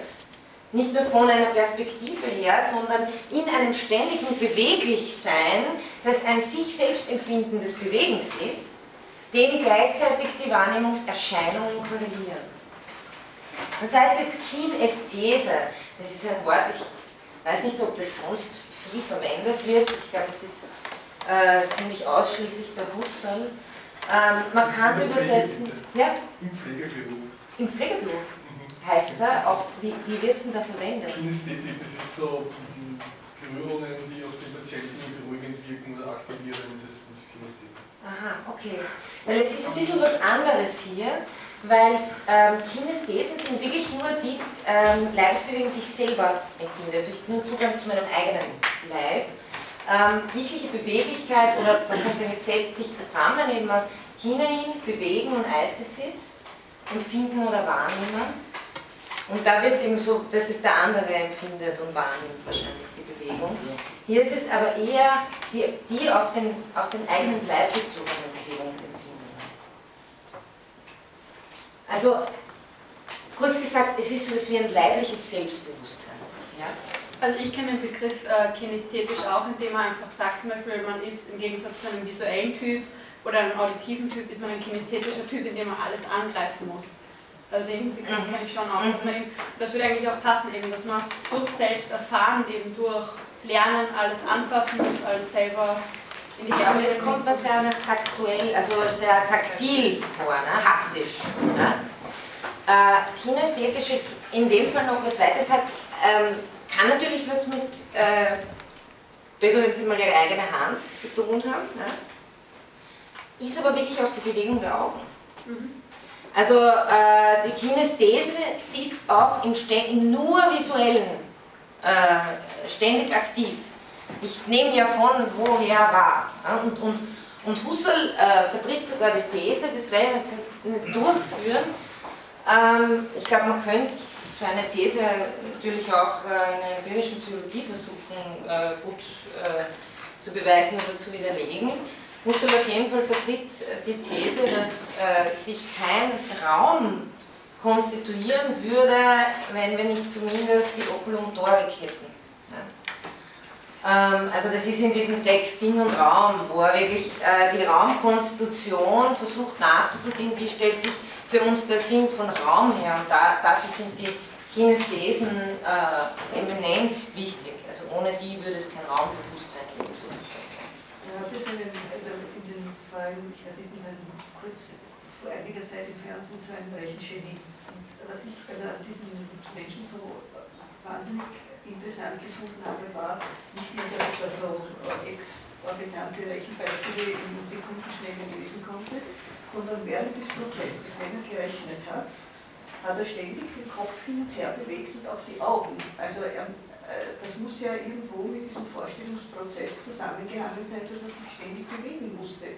Also der Kopf ist in, in Sekundenschnelle, so wie er gerechnet hat, und die Augen, und die Augen auch oft ganz anders als der Kopf hin und her gegangen. Also äh, diese Bewegung muss ja einen Sinn haben. Ne? Der war also nicht, der hat sich ja sonst, wenn er dann nicht gerechnet hat, ganz normal verhalten. Ne? Das war nur diese Vorstellung. Das, das viele, sagen, dieses Talent haben, gehen räumlich also, aber das ist. Äh, aber ich meine, das ist, ist, mir jetzt aufgrund äh, dieser Situation eingefallen. Nein, Herr Husserl würde einfach behaupten, wenn man sozusagen nicht die Fähigkeit hätte, die Augen zu bewegen, also wenn man sowieso starr irgendwo gefesselt wäre und nicht mal die Möglichkeit hätte, den Kopf, die Augen oder irgendwas zu bewegen, würde kein Raumbewusstsein zustande kommen. Aber gut, das kann jetzt äh, sozusagen nur, nur neben, nebenbei sagen. Äh, wichtig ist, also jetzt, wie, wie, wie, funktioniert das? Wir sind ja noch immer ganz normal bei der Wahrnehmung. Also ich blicke auf den Gegenstand, ich habe dabei das Bewusstsein meiner Augenstellungen und zugleich als systematischen Lehrhorizont das Bewusstsein, und jetzt kommt sozusagen was anderes als nur die, der Ablauf von Erscheinungen, das Bewusstsein mir frei zur Verfügung stehender anderer Augenstellungen. Also es läuft auch hier sozusagen eine Lehrintentionalität in eine gewisse Richtung, die mir aber frei zur Verfügung steht, nämlich der Leibesbewegung. Stelle ich die Augen in die und die Richtung, würde die Erscheinung so und so ablaufen. Ebenso Kopfbewegung und das ganze äh, System dieser Bewegungsmöglichkeiten. Deswegen sagt Husserl, die Kinesthesen sind ein System der Leibesbewegungen, das charakterisiert ist als ein subjektiv freies System. Also Freiheit ist bei ihm jetzt nicht groß äh, konnotiert, sondern heißt einfach, ich kann diesen und jenen Weg einschlagen, ich bewege, ich tue. Im Gegensatz dazu de, zu den Erscheinungen. Also äh, was mir dann erscheint, das kann ich nicht, ich nicht äh, auf die Weise im Griff, wie ich schaue jetzt in diese oder in jene. Und was ganz wichtig ist, wir sind ja wieder sozusagen in der Epoche, fragen uns, wie kommt der Sinn von Welt zustande? Nur durch das Zusammenspiel dieser auf der einen Seite unabhängigen, nämlich kinästhetischen Verläufe und andererseits abhängigen Variablen der Erscheinungsverläufe konstituiert sich das Erscheinen als transzendentaler Gegenstand. Wenn da irgendwas nicht funktioniert und Sie schauen dahin und es, ist, es geht, geht, sozusagen alles im Gewühl auf, konstituiert sich kein transzendenter Gegenstand. Das heißt, die Erscheinungen erscheinen nicht einfach einer Regel nach, sondern das korreliert im System der Kinesthesen. Sie sind kinästhetisch motiviert, weshalb Husserl von einem mitfungierenden kinästhetischen Bewusstsein spricht. Und äh, das ist ein, das, ja, ich, ich, ich sage es jetzt mal so, es ist eines der ersten Male, dass der Leib so wichtig wird in, in, in der Erkenntnistheorie, in der Philosophie. Ja? Dass er so eine zentrale Stellung einnimmt, wirklich für die äh, Konstitution von Welt, von Gegenständlichkeit, von Objektivität und so weiter. Also der Leib ist ja wirklich äh, einmal äh, hin, mit hineingeholt und Husserl hat sehr viele, sehr, sehr viele Manuskripte darüber produziert die Merleau-Ponty alle gelesen hat, sozusagen, wie sie noch nicht äh, veröffentlicht waren. Und Merleau-Pontys Buch der Phänomenologie der Wahrnehmung greift ganz stark sozusagen, hebt an bei diesem Beobachten. Ja, gerade zu dieser Leitdimension würde ich nur gerne anmerken, dass ja gerade im ostasiatischen Denken und insbesondere im Zen ja immer wieder diese Leiblichkeit auch bei Erkenntnisprozessen betont wird. Mhm. Also ich denke da zum Beispiel an irgendwelche Koans, die dann gelöst werden durch irgendwie die Demonstration von etwas in einer leiblichen Gegebenheitsweise. Mhm, mhm, mhm, naja, gut, das glaube ich, ist, da kommt nochmal eine ganz andere Dimension dazu. Aber klar, also ich spreche jetzt eher von der westlichen Philosophie, die da äh, sehr, sehr leibvergessen ist äh, in Bezug auf äh, ganz einfach Erkenntnisprozesse, Konstitutionsprozesse. Erkennen tut man mit dem Geist ja, und der Leib ist ziemlich alt. Ähm, der Leib ist weiter zu beschreiben als etwas äh, wie, das, wie ein absolutes Hier. Ähm, unsere Leiblichkeit ist eben das Zentrum, um das herum sich konstitutiv ein Raum entfaltet. Das ist sowas wie der, der Nullpunkt jeder Wahrnehmung, ein indexikalisches Hier oder ein absolutes Hier, das nicht zum Dort werden kann. Also sie laufen sozusagen ständig, wir alle laufen ständig mit unseren Leibern als, äh, als Nullkoordinaten unserer Wahrnehmung. Und natürlich habe ich mir dann auch sofort gedacht, wir müssen wahrscheinlich fragen, was ist mit irgendwelchen außerkörperlichen Erfahrungen und so. Aber denken Sie mal dran, ein Bewusstsein einer, einer, einer, einer außerkörperlichen Erfahrung. Wie funktioniert das? Man sagt nicht umsonst außerkörperlich. Ja? Man, man, nimmt, man, man, man nimmt sich selber wahr als irgendwo im Raum oben schwebend und schaut auf seinen Körper hinunter. Wie schaue ich aber auf meinen Körper hinunter? Ja? Also das Kinästhetische spielt sich da im Schweben oben ab. Unten ist der Körper. Also da haben sie sozusagen Leib und Körper voneinander getrennt. Aber worum es Husserl hier geht, ist äh, die Kinesthesen, deswegen habe ich vom Leibbewusstsein gesprochen, äh, dass das Zentrum der, der, äh, den Nullpunkt des Koordinatensystems ausmacht, auch wenn Sie sozusagen Ihren Körper dort drüben irgendwo sehen. Also Sie sehen ihn noch immer von einer Perspektive, also jetzt gerade in dieser Erfahrung. Also das wäre nur ein Extrembeispiel, um sich klarzumachen, dass Kinesthese wirklich nicht etwas ist, was, was zu verobjektivieren wäre. Ähm, genauso ist der geometrische Raum eben erst eine abstraktive Konstitutionsleistung, die sich wieder auf einer Selbstobjektivierung errichtet, also auf dieses, diesem sich selbst als Körper wahrnehmen ähm, komme ich gleich dazu. Und es gibt daher auch keinen absoluten Standpunkt, keine absolute Sicht von nirgendwo, äh, sondern es gibt nur einen leiblichen Standpunkt. Das ist eine, eine Kardinalthese der Phänomenologie, wenn Sie so wollen. Da, darauf müsste man natürlich noch viel mehr eingehen, wenn man ganz eigene Vorlesung dazu. Ähm, dann haben Sie jetzt noch äh, diesen Unterschied zwischen Körper und Leib äh, den Husserl hinweist, so ist die Sinnlichkeit, das Ich-tätige Fungieren, Fungieren des Leibes muss es heißen, beziehungsweise der Leibesorgane zu aller Körpererfahrung unwesentlich gehörig. Sie verlauft bewusstseinsmäßig nicht als ein bloßer Verlauf von Körpererscheinungen. Also Kinesthesen sind keine Erscheinungen vom Körper, sondern eben, wenn Sie so wollen, auf der noetischen Seite der Leib ist in ganz eigener Weise ständig im Wahrnehmungsfeld. So sind rein wahrnehmungsmäßig Körper und Leib wesentlich unterschieden, nämlich als der einzig wirklich wahrnehmungsmäßige Leib, mein Leib. Also äh, mein Leib ist der, zu dem ich kinästhetischen Zugang habe. Ne? Ja. Der Leib gehört aber nicht essentiell zum Bewusstsein, wenn ich an Husserls Weltvernichtung denke. Nicht? Ja, das ist eben dann so die Frage. Äh, genau. Ähm, weil wenn man äh, das versucht zu denken, dann ist, glaube ich, das Einzige, was übrig bleibt, sozusagen die Zeitlichkeitsstruktur. Ja? Ähm, aber ich habe jetzt unlängst wieder eine Stelle entdeckt, ich habe mir eh gedacht, ob ich Ihnen das vielleicht auf die Plattform stellen soll, wo Husserl wieder selber zweifelt und sagt, wie soll ich das eigentlich wirklich durchziehen? Kann ich das weltlose Bewusstsein nicht immer nur denken von einem schon Welthabenden? Also, äh, weil es, es gibt äh, ganz andere und sehr viele ähm, Untersuchungen, wo er, wo er sozusagen insistiert auf diese äh, kinästhetische leibliche Komponente des Bewusstseins als Welthabendes. Ich meine, wenn ich sage, ich, das geht sowieso, das weltlose Bewusstsein, dann kann ich mir den Leib auch ersparen. Aber ein welthabendes Bewusstsein ohne Leiblichkeit, glaube ich, äh, also er hat ja auch, ich meine, er hat ja wirklich nichts unüberlegt gelassen, er überlegt sich, was Geisterleiber sein könnten und sonstige Dinge. Aber äh, die leibliche Perspektive ist für die Weltkonstitution ganz essentiell.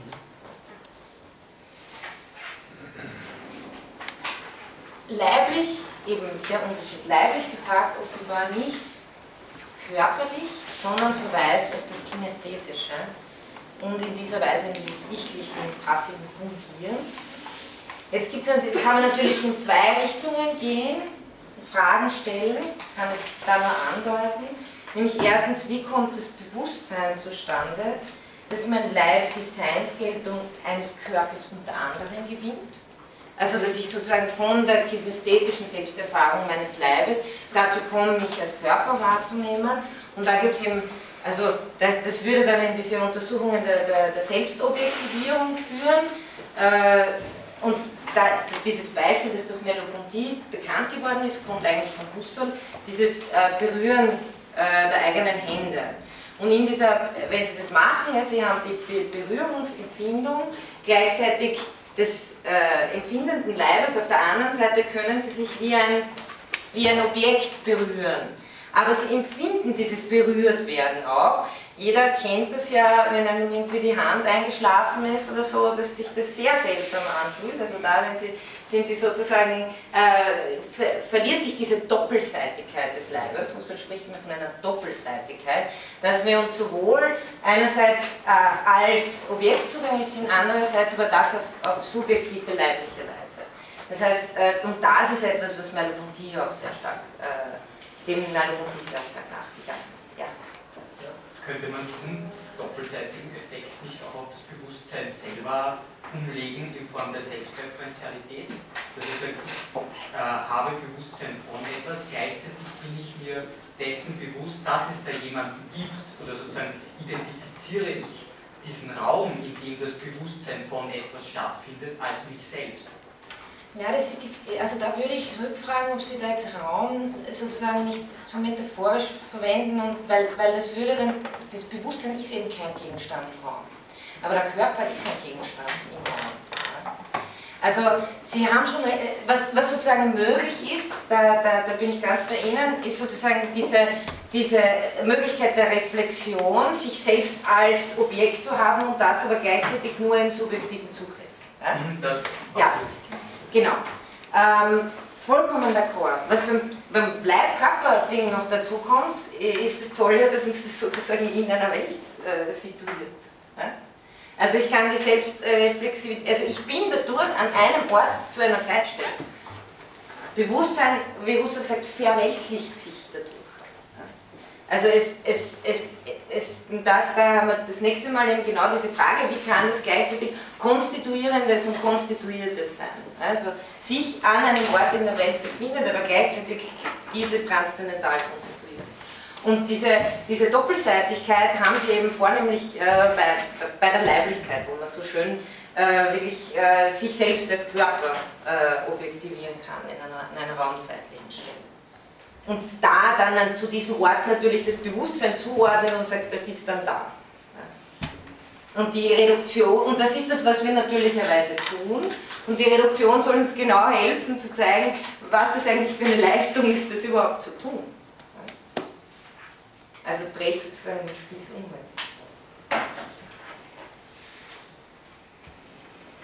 Das wäre die eine Frage, die ich stellen kann. Die andere Seite, in die ich gehen kann, ist, und das werden wir das nächste Mal ein bisschen äh, andeuten zumindest, ist, ähm, wie kommt wie kommt es dazu, dass ich andererseits gewisse Körper in meinem Wahrnehmungsfeld als Leiber gelten habe? Ja? Also nämlich Sie alle, die da sitzen. Also nicht nur sozusagen als Körper, sondern wie kommt es dazu, dass ich sie als äh, selbstempfindungsmäßige, mir nicht originär zugängliche, äh, aber selbstempfindungsmäßige Leiber und nicht Körper äh, in, in Geltung habe. Und das ist das, was Husserl unter dem Titel der Einführung beschreibt. Okay, hier noch ein Zitat. Die Kinesthesen sind unterschieden von den sich körperlich darstellenden Leibbewegungen und sich doch eigentümlich mit ihnen, und sind, sind, das ist der Fehler, doch eigentümlich mit ihnen in eins, gehören dem eigenen Leib in dieser Doppelseitigkeit innere Kinesthese, äußerlich körperliche Bewegungen zu. Also das stimmt ja auch überein. Auch da kann ich Ihnen den Merleau-Ponty nur wärmstens ans Herz legen, dieses wunderschöne Buch, die Phänomenologie der Wahrnehmung, wo Merleau-Ponty auch äh, Pathologien nachgeht. Ähm, was ist, wenn das sozusagen nicht zusammenpasst? Phantomglieder, als Beispiel. Also und das versucht sich phänomenologisch äh, zu erschließen. Zunächst einmal äh, ist das wie, wie Husserl das beschreibt, wie sich sozusagen ein Leib konstituiert, oder Körper, Leib, diese Doppelseitigkeit ist eben dieses Zusammenstimmen von Kinesthesen und Leibbewegungen. Okay, also wir haben den Leib als Subjekt und als Objekt. Deswegen muss man immer unterscheiden zwischen in einem fungierenden Leib und einem thematisierten Leib, der dann ein thematisierter objektiver Körper ist. Das heißt, das sind zwei äh, wesentliche Unterscheidungen. Mein ursprüngliches Verhältnis zum Leib ist nicht das als räumlicher Gegenstand. Und der Leib ist nicht perspektivisch gegeben wie ein räumlicher Gegenstand in den Kinesthesen, sondern ich bin mein Leib. Als ursprüngliches Feld von Aktivität und Affektivität. Also nicht irgendwo nimmt der Geist wahr und dann bewegt sich mechanisch ein Körper dazu, so äh, kartesianisch quasi, sondern im Wahrnehmen, also die ganze Geistigkeit ist, ist sozusagen eine kinesthetische Leiblichkeit, gehört äh, wesentlich zusammen.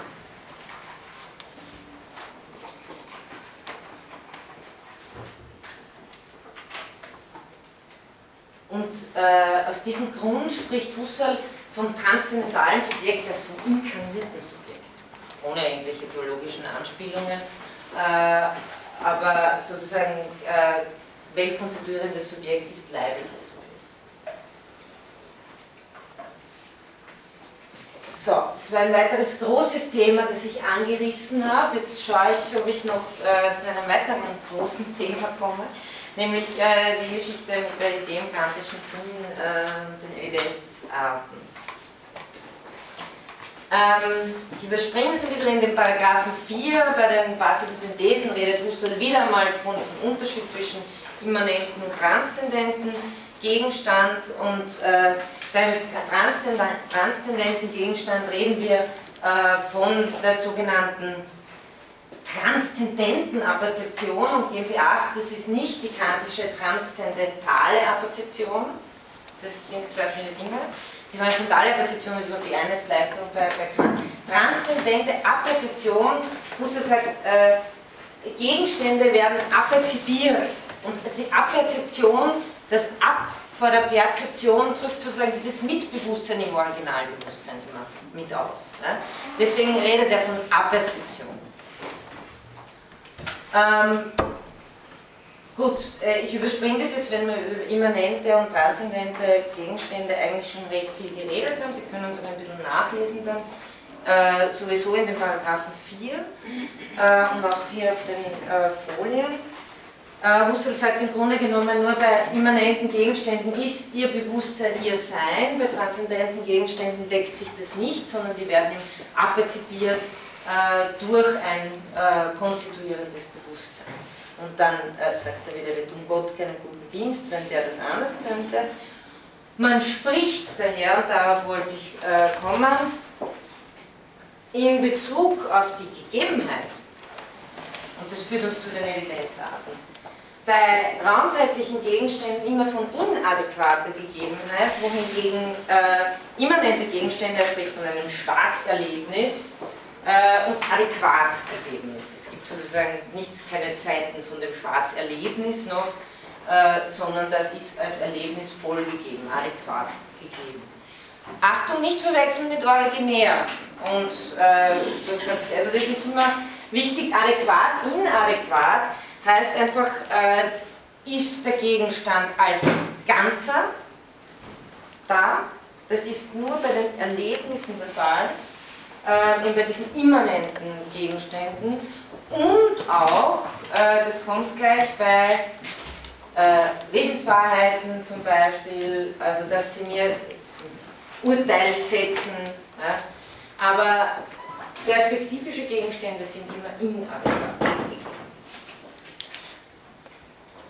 Ähm, die Inadäquatheit, ich glaube, das habe ich ja eher schon des Öfteren gesagt, ist, aber, ist nicht so etwas wie ein Manko, das man überwinden müsste. Also ist nicht etwas, was irgendein höherer Intellekt als unserer überwinden könnte, sondern gehört eben wesensmäßig zum Sinn von raumzeitlichen Gegenstand dazu. Ähm, was sind jetzt Evidenzarten? Oder was nennt Husserl Vernunft? Das kann ich, also das wäre, wen das interessiert, das findet sich in den Ideen, den, den, im letzten Abschnitt, Phänomenologie der Vernunft. Ganz roh und einfach gesagt, äh, ist für Husserl das Vernunftbewusstsein ein vernünftig motiviertes Setzungsbewusstsein, also etwas als wirklich zu setzen, als wahr, als wirklich. Also zu jedem leibhaft Erscheinen eines Dings zum Beispiel gehört die Setzung, sie ist dadurch vernünftig motiviert, hat in der originären Gegebenheit ihren Rechtsgrund.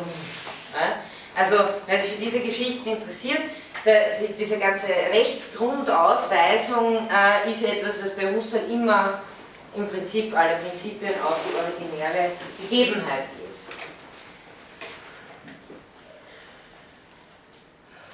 geht. Jetzt verwendet Husserl den Begriff von Evidenz und Einsicht, das sagt er selber an diesen Stellen, nicht so, wie man das normalerweise verwendet, ähm, weil wir reden eigentlich von Evidenz und Einsicht, ich glaube, da hat er schon recht, so meistens, dass es eine apodiktische Evidenz ist, also dass es das Gegenteil a priori ausschließt, ja?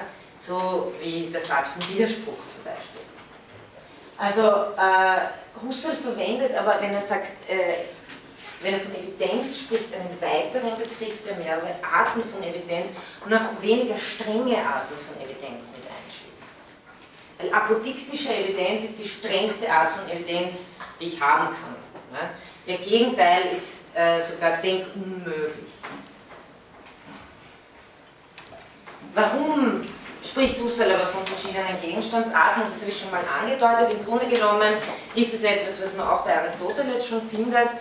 Äh, verschiedene Gegenstandsarten haben verschiedene Evidenzarten und es ist Unsinn, äh, von einer äh, Gegebenheitsweise eine Evidenzart zu verlangen, die eigentlich einer anderen zukommt. Also von, äh, von der Gegebenheitsweise des raumzeitlichen Gegenstands oder des fremden Bewusstseins jeweils dieselbe Originalität zu verlangen oder überhaupt dieselbe apodiktische Strenge zu verlangen wie bei einem mathematischen Beweis, hat schlichtweg nicht erkannt, was sozusagen, was sozusagen die Sachen selber sind.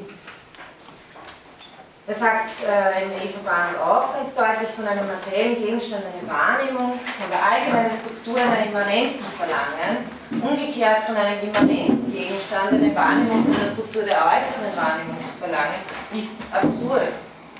Sinngebung und Sinn fordern einander wesensmäßig, dass die Wesenstypik ihrer korrelativen Strukturen anbelangt.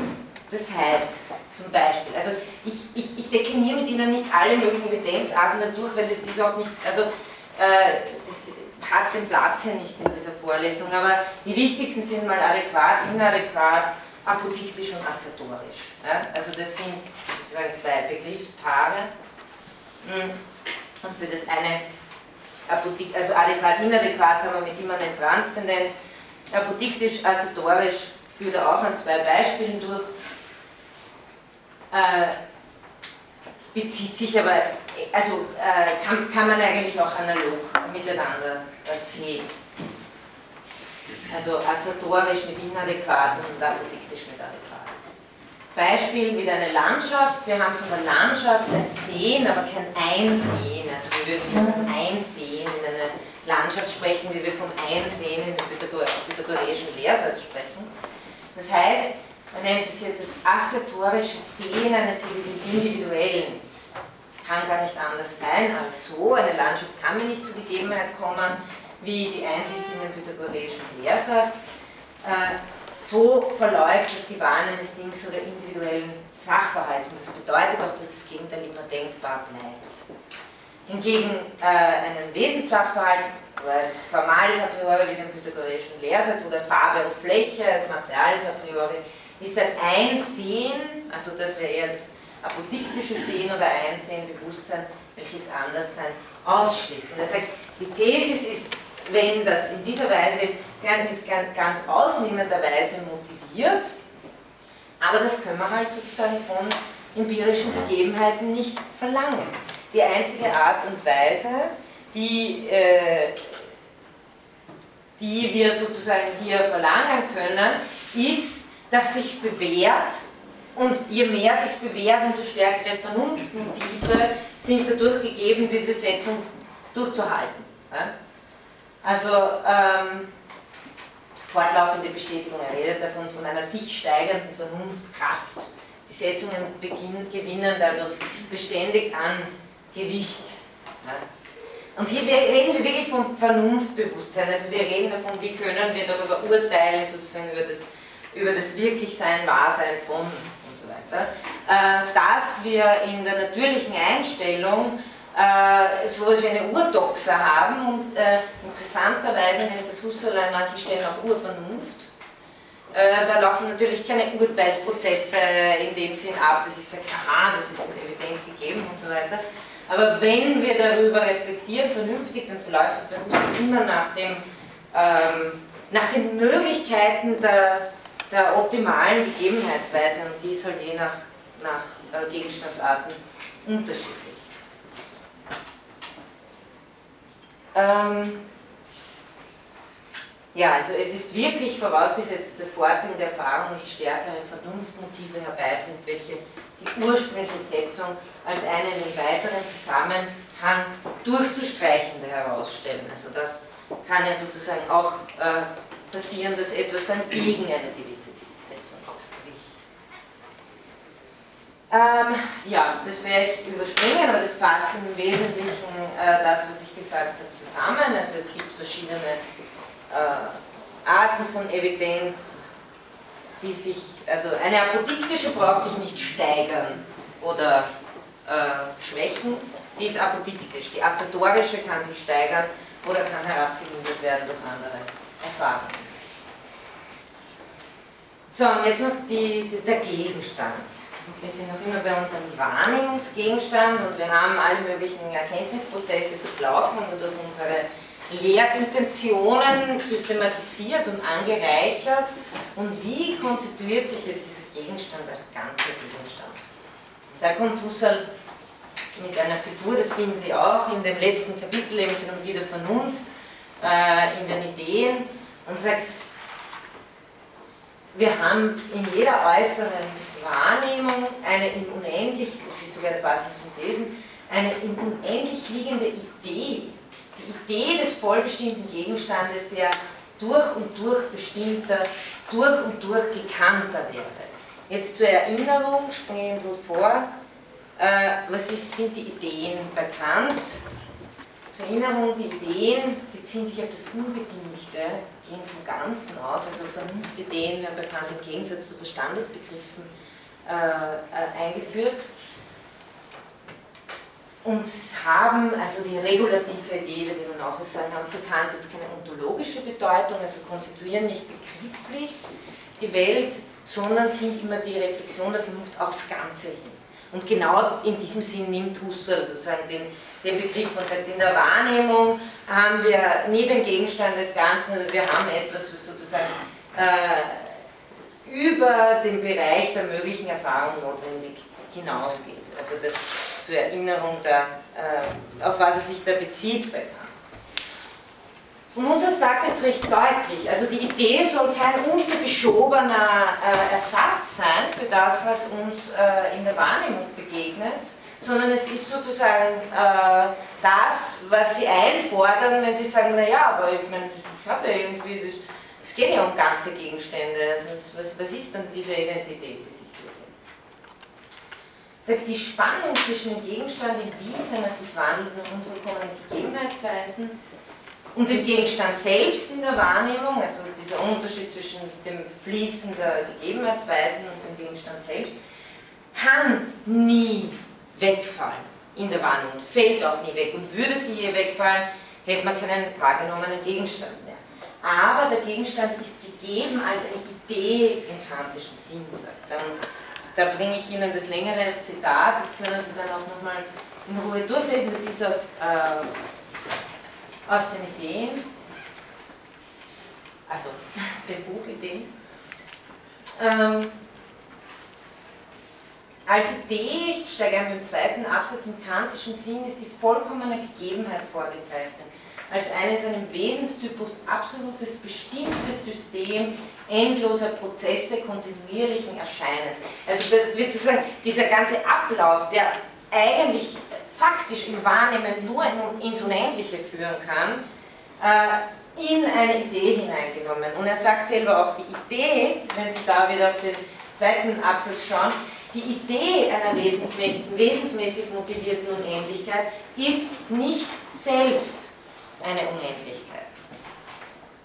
Die Einsicht, dass diese Unendlichkeit prinzipiell nicht gegeben sein kann, schließt nicht aus, sondern fordert vielmehr die einsichtige Gegebenheit der Idee dieser Unendlichkeit.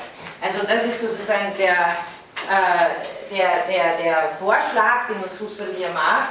Er sagt, in der, äh, in der Gegenstandskonstitution, im Durchlaufen des Gegenstandes, bildet sich äh, auch so etwas aus wie eine Idee der, des vollen Durchlaufens dieser ganzen möglichen Systeme. Also was ist der ganze Gegenstand?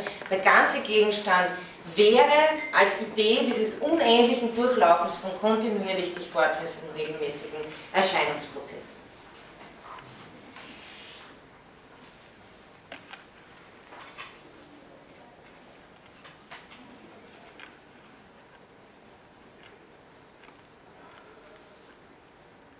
Ähm, ja, und dann vielleicht einen, einen, einen Hinweis, der uns auf die Lebenswelt-Thematik führt, der sagt, äh, müssen wir deshalb in den Skeptizismus verfallen, weil eben der Gegenstand nie voll ganz gegeben ist. Er sagt, nein, das ist überhaupt nicht notwendig.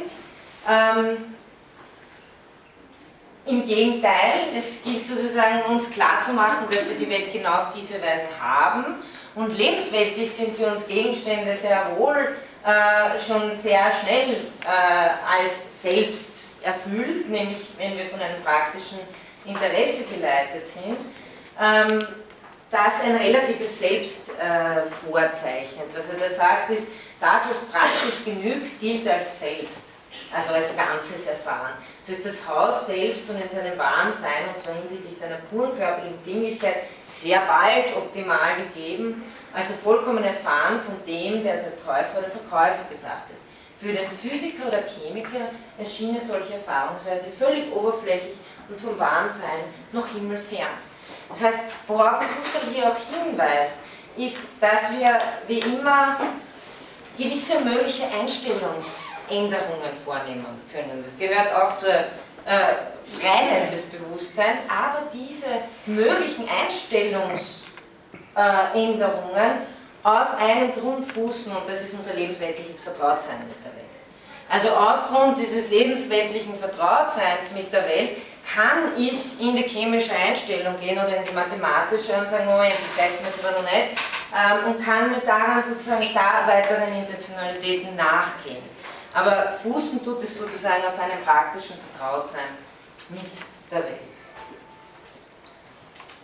Aber heißt das dann, dass ich ihn so behandle, als hätte ich dann schon die Idee? Also halt quasi, ich komme nicht zur Idee, aber ich tue so, als hätte ich es jetzt schon. Irgendwie. Ich meine, die Idee ist im Grunde genommen, glaube ich, also so sehe ich es, man kann es natürlich als Vernunftbewusstsein ausdecken. Aber irgendwie ist die auch immer schon da. Also ähm, sozusagen fungiert auch mit, wenn wir sagen, es gibt eine Identitätssynthesis des Gegenstandes, ähm, dann ja, kann das sozusagen mitlaufen, dass wir sagen, es müsste sich weiterhin in diesen regelmäßigen äh, Erscheinungen zeigen, ja, wenn man da diese und jene Untersuchung macht. Muss nicht sein.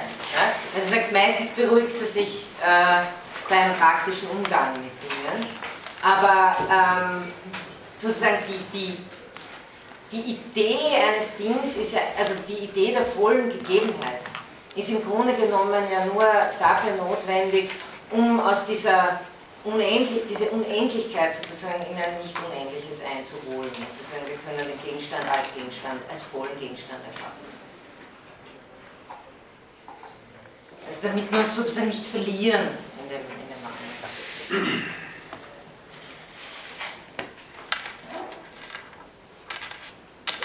Ja, wenn Sie mir noch zwei Minuten geben. Die habe ich noch. Ähm,